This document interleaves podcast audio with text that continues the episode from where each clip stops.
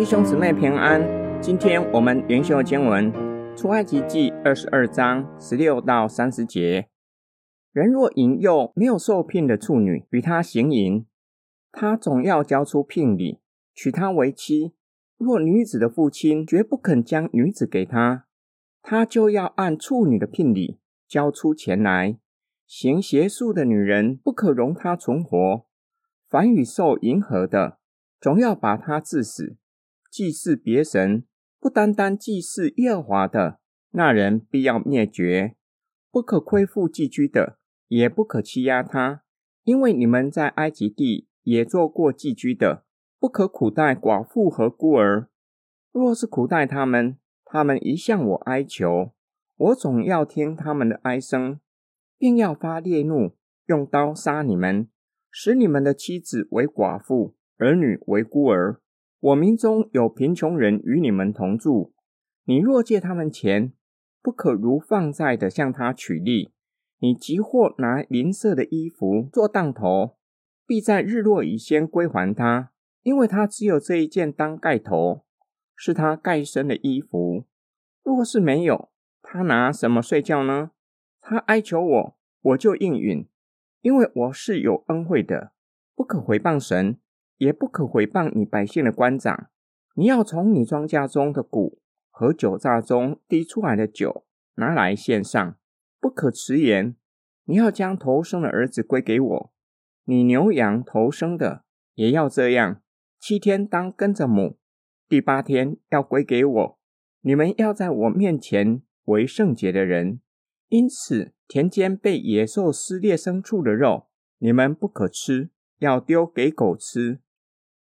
古代社会，女子由父亲决定她的婚嫁。假如女子婚前被诱行淫，男方要将聘礼给女子的父亲。父亲若是同意，男方可以娶她为妻；然而父亲也可以拒绝，但是聘礼还是要付，只是归给父亲。第十八到二十节。关于敬拜的条例，严严禁止以色列人参与异教宗教活动，包括行邪术的、祭祀别神、与兽迎合、触犯了圣节的条例，且是迦南异教的宗教仪式，当将这样的人致死。第二十一到二十八节，关于社会责任，不可亏负寄居的，不可苦待孤儿和寡妇，若是苦待他们。上帝听见他们的苦情，要向百姓发烈怒。百姓若是借钱给贫穷的人，不可放债取利。假如那人用外衣典当借钱，在日落以先要将他归还，因为这是他唯一可以遮盖身体的衣服。若是晚上没有外衣，有冻着的可能，显示那人是赤贫的，要免除他的债务，因为上帝是有恩惠的。神的子民也要给他人恩惠。二十九到三十一节也是关于敬拜的条例，因为官长是上帝的代表，毁谤官长相当于毁谤上帝。要将神的物归给上帝，凡祭、长子与头生的牲畜，所有的以色列人也是属神的，当过圣洁的生活，不可吃不洁净的食物。今天经文的梦想跟祷告。上帝吩咐以色列人：若是有人拿仅有的外衣作为借钱的抵押品，必须在日落以先归还那人。很有可能不是隔天再把外衣拿回来，而是完全还给那人。想一想，将外衣当作抵押品，只是几个小时而已，对债权人根本产生不了任何的经济利益。因此，这样的律法吩咐神的子民。借钱给有需要的人，几乎等同于帮助那个人度过不容易的时刻，而不是为了取利。上帝并且表明，因为他是恩惠的神，神的子民是属神的，也要给他人恩惠。箴言书这样说：怜悯贫穷的，就是借给耶和华，他的善行，耶和华必偿还。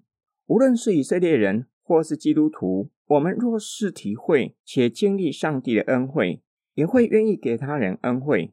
就像以色列人曾经在埃及为奴，知道困苦的痛苦，已经经历上帝的救赎，就要效法上帝，以恩惠待人。今天灵修经文给我们重要的教导，为要避免彼此有借贷关系，但是那人又确实有实际的需要，因此在我们的能力可以的范围，不会影响日常生活，把借出去的钱当作是帮助那人，不要惦记所借出的，也不要惦记对方什么时候还。我们一起来祷告，亲爱天父上帝。我们来到您面前，为生活不容易的人祷告，特别是主内的肢体，求主帮助他们早日脱离生活不容易的困境，且经历你的同在。我们奉主耶稣基督的圣名祷告，阿门。